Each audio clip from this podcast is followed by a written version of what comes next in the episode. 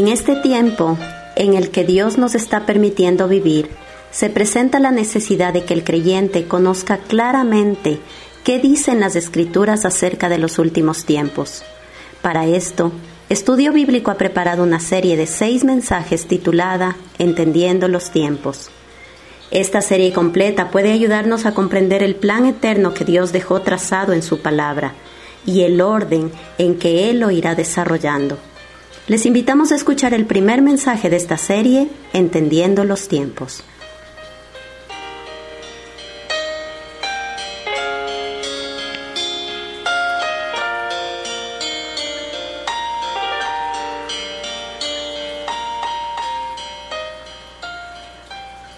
Bienvenidos a nuestro estudio de hoy.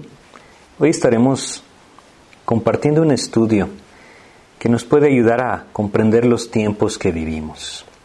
Este es el título de nuestro estudio de hoy, Entendiendo el tiempo en el que vivimos.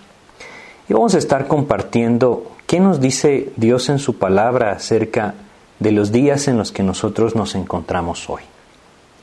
Para esto vamos a pedirle a Dios que nos guíe a través de una oración para poder tener pues la dirección de Dios en todo lo que vamos a compartir. Vamos a orar. Agradecemos, Señor, la oportunidad que nos das de compartir y estudiar tu palabra, Señor. Queremos rogarte, mi Dios bendito, que seas tú quien hoy nos abre, Padre, nuestro entendimiento y quien por medio de tu Espíritu nos guía a poder escudriñar tu palabra y comprender, Señor, ese plan maravilloso que tú has trazado eternamente, Señor, y en el cual nosotros, por tu gracia, podemos ser participantes, mi Dios. Te agradecemos que tú nos hayas dejado tu palabra, Señor, y que en tu misericordia tú hayas enviado, Señor, a tu Espíritu a enseñarnos cada una de estas cosas, Padre. Ahora te pedimos tu dirección y te rogamos que tú nos ayudes a estar atentos en el nombre de Jesús. Amén, Señor. Bueno, pues el propósito de este estudio es tener una vista general acerca de lo que Dios dice en su palabra sobre los tiempos que vivimos, sobre los últimos tiempos, podríamos decir, y sobre todo para poder comprender cuál es el orden de las cosas que Dios nos describe en su palabra en cuanto a su regreso a la tierra. Hoy nosotros estamos viviendo un tiempo muy especial, sin duda un tiempo que ninguno de nosotros o de nuestra generación ha experimentado algo similar anteriormente. Vemos muchas cosas que el mundo está tramando, muchas situaciones que se están complicando, enfermedades que están surgiendo, tantas cosas que de alguna u otra forma este tema ha sacado muchas dudas a relucir en el corazón de los creyentes. Y más que todo el propósito de poder compartir esto con ustedes, es la inquietud que varios de ustedes me han externado acerca de los tiempos que estamos viviendo. Hemos escuchado acerca de las vacunas, por ejemplo, en contra del virus que hoy nos afecta, y cómo algunas personas están diciendo en muchos de los medios, redes sociales, por ejemplo, de que esta vacuna es realmente el sello de la bestia. Otras personas eh, pues nos, nos comparten a través de estos medios que nosotros estamos viviendo los juicios del Apocalipsis, y de alguna u otra forma, hay muchas cosas que se pueden decir hoy. Ahora, ¿qué dice la Biblia? ¿Qué es lo que Dios quiere que nosotros comprendamos? ¿Cómo podemos entender el tiempo en el que nosotros vivimos? Bueno, debemos entender algo, debemos entender que Dios en su palabra nos dejó trazado ese plan eterno que Él tiene, desde el principio de la creación hasta el final de su palabra descrito en los últimos capítulos de Apocalipsis, nosotros tenemos ese plan eterno de Dios, trazado de una forma maravillosa a lo largo de todos los años en los que la palabra de Dios se fue formando y guiando a todos aquellos que anhelaban vivir conforme a la voluntad de Dios, a poder comprender su palabra, trayendo su revelación por medio de los profetas del Antiguo Testamento y por medio de los apóstoles, sus discípulos en el Nuevo Testamento. Y nosotros, gracias a Dios, tenemos su palabra y podemos entonces escudriñarla y poder encontrar en ella la dirección que Dios anhela para nuestras vidas. Es importante que nosotros recordemos, por sobre todas estas cosas, que el propósito de Dios para nuestras vidas hoy es que nosotros seamos testigos de Cristo. Y es algo que también vamos a observar. Ahora, para poder compartir este tema y poder entender los tiempos que vivimos, especialmente el libro del Apocalipsis, que surgen tantas dudas sobre él hoy en día, pues debemos comprender algo, debemos comprender que el libro de Apocalipsis no está aislado del resto de las escrituras, debemos entender que en el Nuevo Testamento solo tenemos un libro profético que es Apocalipsis, pero que en el Antiguo Testamento tenemos muchos más libros proféticos. Y los que nosotros tenemos en Apocalipsis solamente puede ser comprendido a la luz de lo que el resto de las escrituras nos describen. Aislar este libro del resto de las escrituras es intentar aislar la revelación de Dios de todo aquello que Él nos dejó antes para poderla comprender. Y es por eso que nosotros necesitamos escudriñar las escrituras. El propósito de Dios es que, que, estemos atentos a los tiempos, es decir, Dios anhela que nosotros estemos atentos a los tiempos. En este estudio vamos a estar leyendo bastantes versículos, no, no vamos a leer un pasaje en general, vamos a estar yendo de versículo en versículo y yo les quiero aconsejar, les quiero pedir que ustedes anoten estos versículos, ya que muchos de ellos, pues no voy a tomarme el tiempo para buscarlos o para que ustedes los encuentren, para que ustedes los puedan repasar. La cosa es que ustedes tengan esto para poder meditar en ello y pedirle a Dios su dirección. Entonces, vamos a ir de lado a lado en la Biblia, buscando unir cada una de estas piezas que Dios nos dejó en su palabra para poder tener entonces un panorama completo. Esto es algo muy importante, ¿saben? No solamente en este tema, sino por supuesto en el estudio de las escrituras. Si nosotros tomamos solo una porción de las escrituras, entonces podemos sacar de contexto lo que ese pasaje de las escrituras nos dice. Hace años escuché un ejemplo que me parece muy atinado. En una ocasión, a varias personas que no tenían la facultad de la vista, es decir, eran ciegos, se les pidió que tocaran un elefante, ellos jamás lo habían visto, se les pidió que tocaran un elefante y que describieran cómo era un elefante.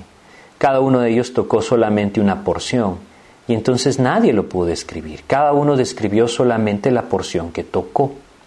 Lo que estoy tratando de decirles es que si nosotros al buscar entender algún tema en la Biblia nos centramos solo en un pasaje, vamos a describir o entender solo en lo que nos estamos centrando, cuando Dios nos ha dejado su revelación completa a lo largo de todas las páginas de la Biblia.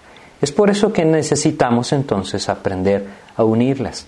El libro de Apocalipsis, que muchos tristemente hoy están aprendiendo o pretendiendo interpretar, no es el único libro de la Biblia. Para poderlo comprender, necesitamos conocer todos los libros que están antes de él.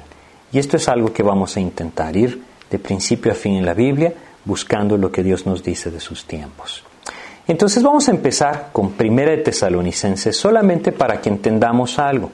El anhelo de Dios es que nosotros comprendamos los tiempos, que estemos atentos a ellos. No estamos en obscuridad en cuanto a esto. No es algo que nos debe sorprender. El regreso de nuestro Señor Jesucristo es algo que no debería de sorprender a los creyentes, porque Él nos ha dejado suficiente luz como para saber los tiempos en los que vivimos. Y en 1 Tesalonicenses capítulo 5, en el versículo 20, una serie de versículos que nos dan mandamientos directos de parte de Dios para nosotros en el Nuevo Testamento, nos dice, no menospreciéis las profecías.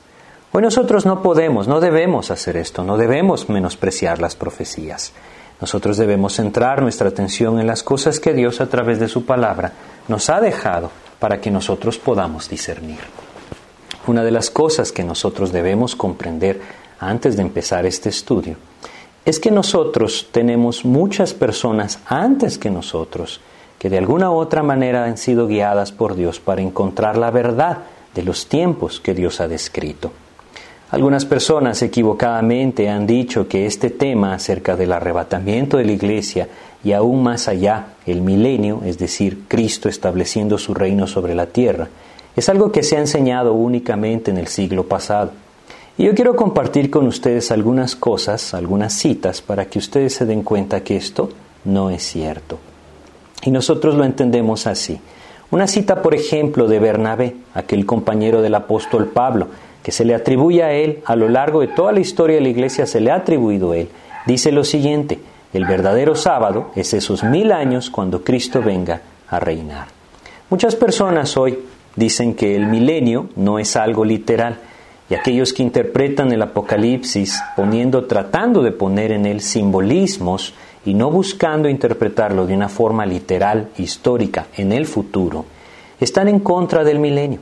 Y esto es algo que ellos dicen. Nadie nunca antes habló de esto en la historia de la iglesia. Bueno, esto no es así. Encontramos esta cita de Bernabé. Pero no solamente esto, Clemente I, quien fue obispo de Roma en el año 96 después de Cristo, dijo, debemos esperar cada hora el reino de Dios. Nosotros no sabemos el día.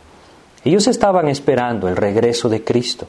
Policarpo, por su parte, en el año 108 después de Cristo, siendo obispo de Esmirma, dijo, Él nos levantará de entre los muertos, reinaremos con Él.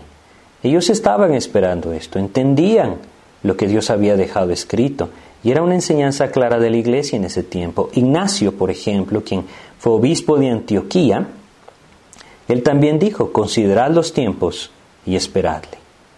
Otro hombre, Papios, en el año 116, siendo obispo de Hierápolis, de quien Irenio dijo que había oído a Juan, él dijo, habrá mil años cuando el reino de Cristo será establecido personalmente en la tierra.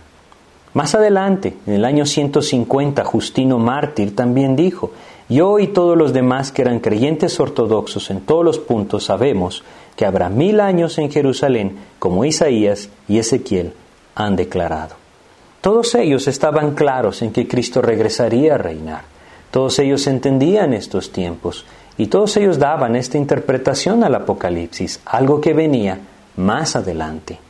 También tenemos otras citas, por ejemplo, Irenio dijo lo siguiente, esto puede ser solo cumplido en el regreso personal a la tierra de nuestro Señor, hablando a todo lo que nosotros encontramos en el Apocalipsis.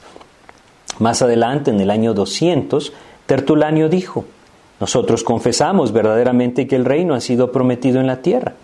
Es así como nosotros lo entendemos. Es decir, podríamos seguir compartiendo algunas citas más que se encuentran en la historia de la Iglesia.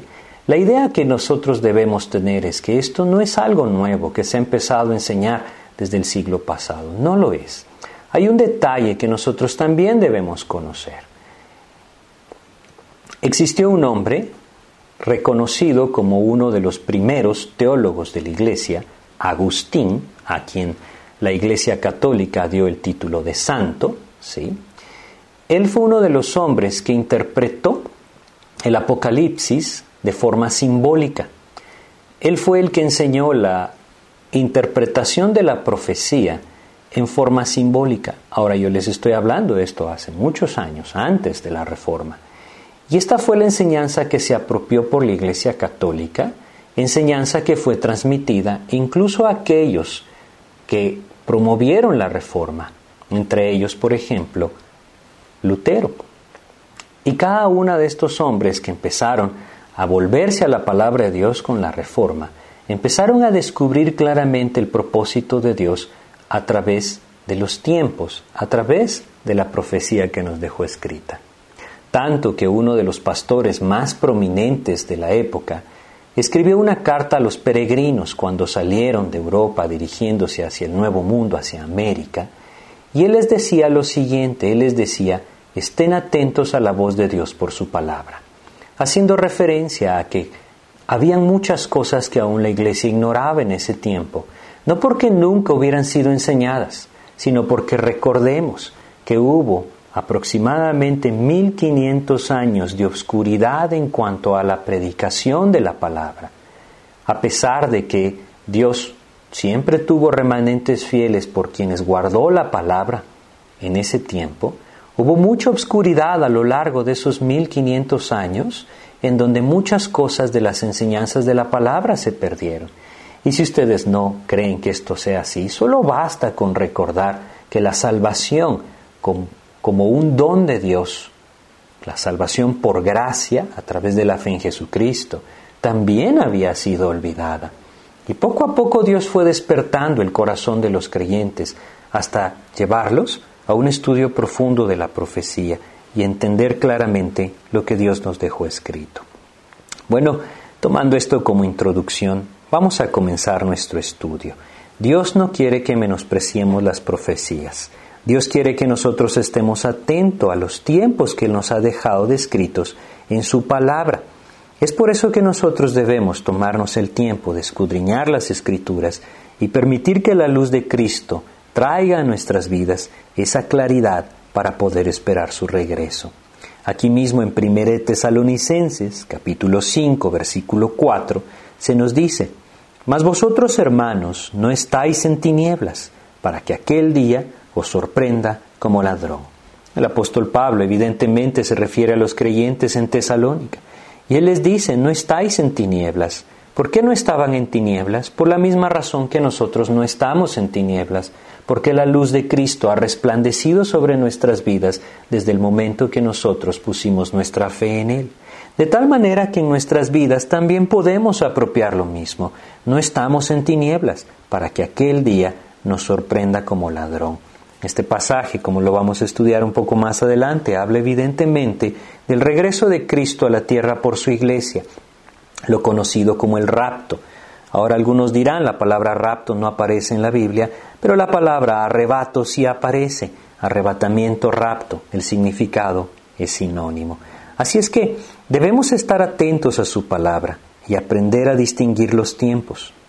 Lo que escuchamos hoy, como les decía anteriormente, la marca de la bestia, los juicios del Apocalipsis, todo esto, es algo que Dios dejó claramente establecido el momento en el que esto se llevaría a cabo.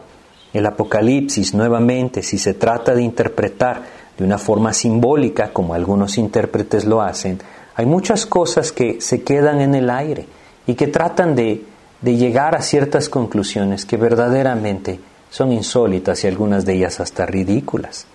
Pero también hay otro tipo de interpretación de las profecías y hoy en día muchos dicen que el Apocalipsis y otros pasajes de las profecías son históricos, Quiere decir que se han venido cumpliendo a lo largo de la historia y algunos de ellos hacen referencias incluso al invento de la imprenta, a Martín Lutero, algunos hacen referencias a Nerón y a muchas otras cosas, hoy en día aún más cercano a nuestros tiempos, hacen referencia a lo que sucede en países como Estados Unidos, en el Medio Oriente, y debemos entender que la interpretación de este libro es esencialmente futura. Y vamos a irlo comprendiendo, ese es el propósito, que nosotros podamos entender por qué. Ahora, los tiempos descritos en el Antiguo Testamento se han ido cumpliendo en el tiempo perfecto que Dios estableció. Profecías sobre Egipto, profecías sobre Tiro, profecías sobre Babilonia y muchas otras naciones e imperios que existieron se han ido cumpliendo de la forma clara como Dios lo estableció en su palabra. Esto nos tiene que hacer comprender que lo que Dios dejó para el tiempo del fin, sin duda se cumplirá. Ahora, ¿qué nos dice Dios del tiempo que vivimos? Bueno, nosotros debemos entender que Dios nos ha permitido vivir en un tiempo maravilloso. Nosotros vivimos en el tiempo de la gracia. Este tiempo en el que nosotros vivimos, el tiempo de la iglesia, nosotros vemos en Juan capítulo 1, versículo 16, esa característica que tiene. Juan 1, 16, y leamos el 17 para complementarlo, dice, porque de su plenitud tomamos todos y gracia sobre gracia. Pues la ley por medio de Moisés fue dada, pero la gracia y la verdad vinieron por medio de Jesucristo. Nosotros, dice, de su plenitud tomamos, obviamente de la plenitud de Jesucristo, que tomamos gracia sobre gracia. Vivimos en el tiempo de la gracia. Un tiempo maravilloso, un tiempo en el que Dios está haciendo algo. Él tiene un plan, un tiempo en el que Dios está llamando a un pueblo para su nombre. En Hechos capítulo 15, versículo 14, tenemos una afirmación clara de Jacobo, es decir, Santiago, el mismo que escribe la epístola de Santiago, aquel que fue hermano de nuestro Señor Jesucristo, es decir, hermano terrenal en el sentido de que fue hijo de María y José, dice lo siguiente, Hechos 15:14. Simón ha contado cómo Dios sitió por primera vez, perdón, cómo Dios visitó por primera vez a los gentiles para tomar de ellos pueblo para su nombre. El apóstol Pedro acaba de contar esto, y esto es algo que sigue sucediendo. Este es el propósito de Dios. Hoy Dios está llamando un pueblo para su nombre, a través de la predicación del Evangelio, a través del Evangelio de Jesucristo. Él está llamando un pueblo para su nombre. Ahora, esto un día pasará, un día llegará a su fin, esta etapa en la que Dios está llamando un pueblo para sí mismo, y en ese tiempo que pase, Cristo volverá. Aquí mismo en Hechos capítulo 15, en el versículo 16, nosotros tenemos una cita del profeta Amós. Jacobo está citando Amós capítulo 9, versículos 11 y 12. Si ustedes quieren anotarlo, lo pueden leer y pueden compararlo. Amós 9, 11 y 12 tiene un inicio distinto. Las palabras después de esto son palabras que Jacobo añadió para que nosotros comprendamos qué es lo que Amós escribió. Y entonces él dice, después de esto, volveré. ¿Después de qué? De lo que Jacobo acaba de decir. Después del tiempo en el que Dios llame a un pueblo para su nombre. La iglesia. Después de la iglesia, entonces, Cristo volverá y reedificaré, dice, el tabernáculo de David que está caído, y repararé sus ruinas y lo volveré a levantar. Habla entonces del restablecimiento de Israel, habla de Cristo levantando el tabernáculo de David y nuevamente habiendo un lugar en donde ya no morará solamente la gloria de Dios, sino donde morará Cristo mismo, reinando entre los hombres. Lo que vamos a ver más adelante como el milenio, mil años en los que Cristo vendrá a reinar sobre la tierra. Pero bueno, ¿qué pasará con la iglesia? ¿Qué pasará en ese tiempo? Porque decimos que después de esto, entonces, ¿qué pasará con la iglesia? ¿Dejará de existir? No, la iglesia será tomada para ir a las bodas del Cordero, a la presencia del Señor Jesucristo. Vamos a irlo entendiendo y vamos a ir viendo claramente lo que Dios dice en su palabra sobre esto. Ahora, para poder comprenderlo, debemos comprender el plan eterno de Dios. Este plan eterno de Dios, indudablemente e innegablemente, involucra al pueblo de Israel. El pueblo de Israel fue tomado por Dios para dar testimonio de Él, para ir en contra de la idolatría que existía en el mundo, para que Él pudiera tener un pueblo que guardara su palabra, para que Él tuviera un pueblo de donde pudiera venir el Mesías, para que él tuviera un pueblo que pudiera dar testimonio de él. Llegó el momento en el que el Señor Jesucristo anunció el plan de Dios para hoy. Y vamos a ir a Mateo capítulo 21. En Mateo capítulo 21 nosotros encontramos una parábola, una parábola acerca de un hombre que plantó una viña. Ahora, debemos entender que en esta parábola el Señor Jesucristo está hablando directamente a los gobernantes judíos y les está diciendo que el reino de Dios será quitado de ellos y dado a otros que den un verdadero testimonio de él. Aquí entendemos esa etapa en la que estamos viviendo, en el tiempo en el que él se los estaba diciendo, aún no había sucedido. Sucedió en el momento que Cristo murió, resucitó y envió su espíritu a morar en la iglesia. Leamos Mateo 21, versículos 43 al 45, donde Dios nos dice lo siguiente. Por tanto os digo que el reino de Dios será quitado de vosotros y será dado a gente que produzca los frutos de él. Y el que cayere sobre esta piedra será quebrantado, habla de Cristo mismo, y sobre quien ella cayere le desmenuzará. Y oyendo sus parábolas, los principales sacerdotes y los fariseos entendieron que hablaba de ellos pero al buscar cómo echarle mano, temían al pueblo porque éste le tenía por profeta. Bueno, leímos uno más, pero los primeros versículos del 43 al 45 nos hacen entender claramente lo que el Señor Jesucristo les está diciendo. El reino de Dios será quitado de vosotros. Este término reino de Dios es utilizado en el Evangelio de Mateo para hablar de la esfera de la vida espiritual genuina, es decir, el testimonio, el testimonio de Cristo, y, la predicación del Evangelio específicamente en el tiempo de la iglesia. Sería quitado del pueblo judío y sería dado, como dice acá, a gente que produzca los frutos de él. Esto es lo que Cristo les está anunciando a estos hombres. Ellos entendieron que hablaba de ellos, como dice el 45. El Señor Jesucristo les está diciendo, hasta ahora ustedes han sido los encargados de la esfera del testimonio de lo espiritual, es decir, del reino de Dios. Pero ahora será quitado de ustedes y dado a gente que produzca el fruto de él. Está hablando entonces de la iglesia. Este es el tiempo en el que nosotros vivimos, el tiempo en el que Dios entregó a la iglesia el reino de Dios, es decir, la administración de las cosas del reino de Dios en el sentido del testimonio de nuestro Señor Jesucristo. El testimonio del Señor hasta este momento había sido traído por Israel. Ahora sería por medio de la iglesia que Dios lo daría. Quiero que me acompañen a Deuteronomio capítulo 6 y le, leamos acá, perdón, capítulo 7, Deuteronomio capítulo 7, versículos 6 al 8.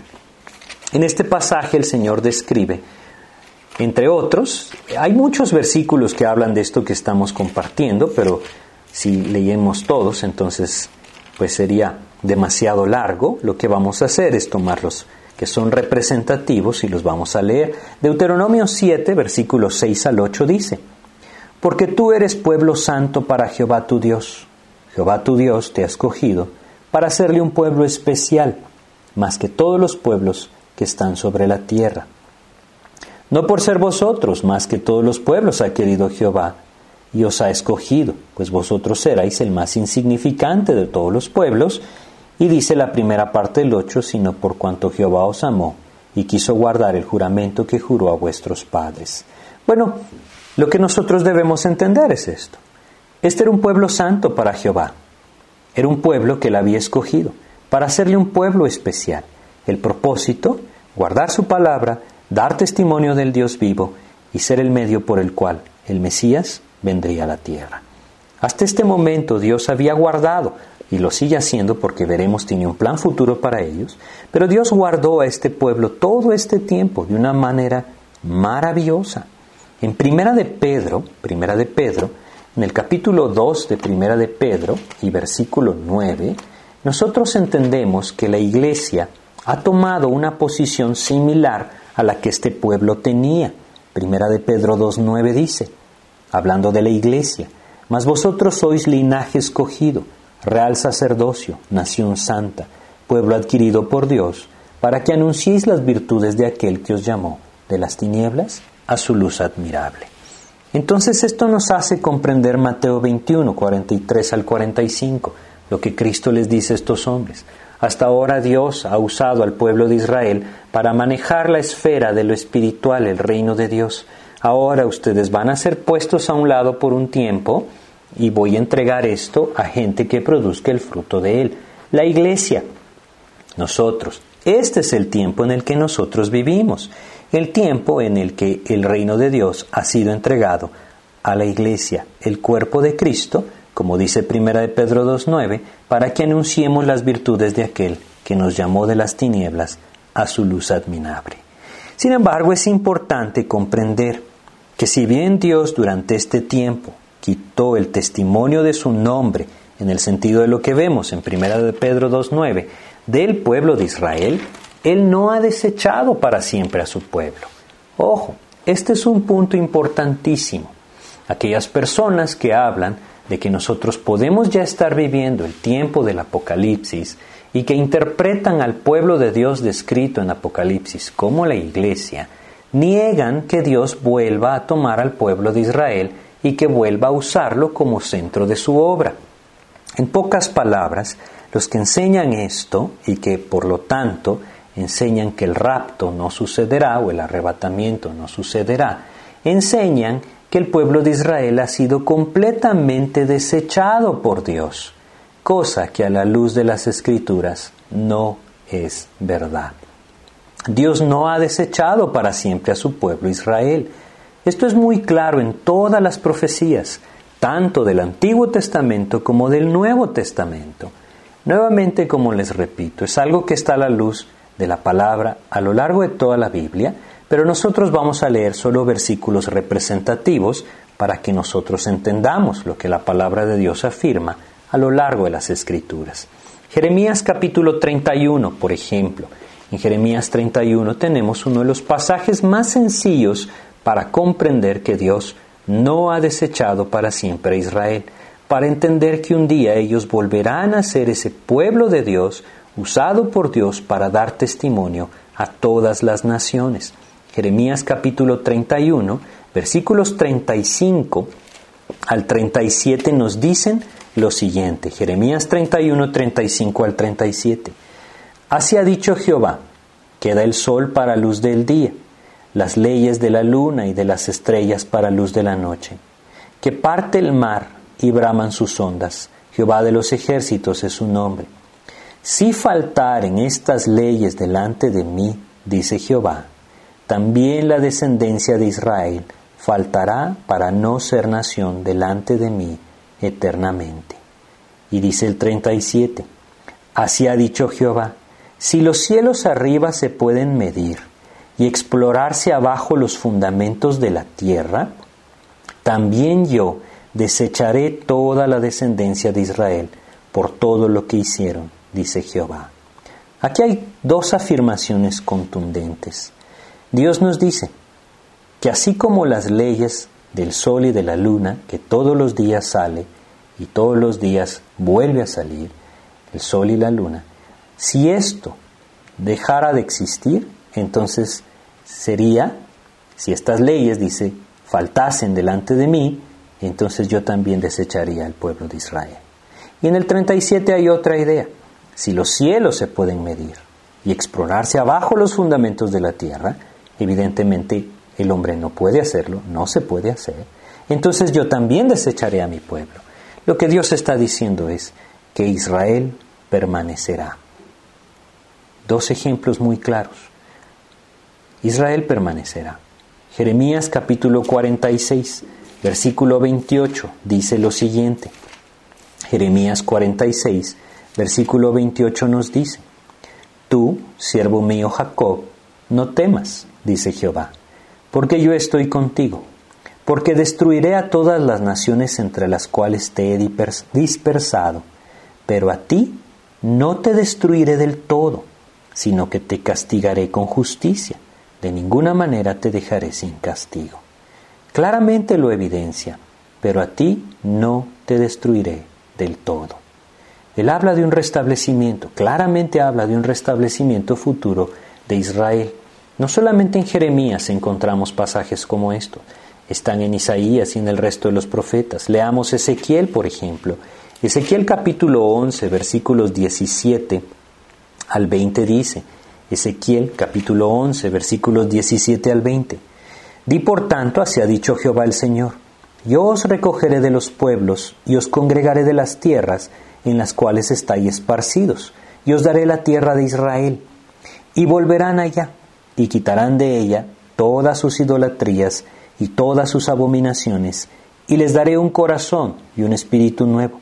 Pondré dentro de ellos, y quitaré el corazón de piedra de en medio de su carne, y les daré un corazón de carne, para que anden en mis ordenanzas y guarden mis decretos y los cumplan y me sean por pueblo y yo sea ellos por Dios. Saben, son cosas que aún no hemos visto cumplidas en el pueblo de Israel. Este pasaje 19, dar un corazón nuevo, poner un espíritu nuevo dentro de ellos, es evidentemente similar a Ezequiel 36, en donde Dios nos habla de ese nuevo pacto, un nuevo pacto que vendría a partir de la muerte y resurrección de nuestro Señor Jesucristo. Esto que estamos leyendo en Ezequiel está adelante, en el futuro. Un día Dios volverá a tomar este pueblo y hará de este pueblo nuevamente el centro de su obra, el centro de su testimonio a todas las naciones, como lo leímos claramente en Jeremías 31. A, a menos que el sol deje de salir y la luna deje de salir, Dios no va a desechar a Israel. Dios no lo va a hacer.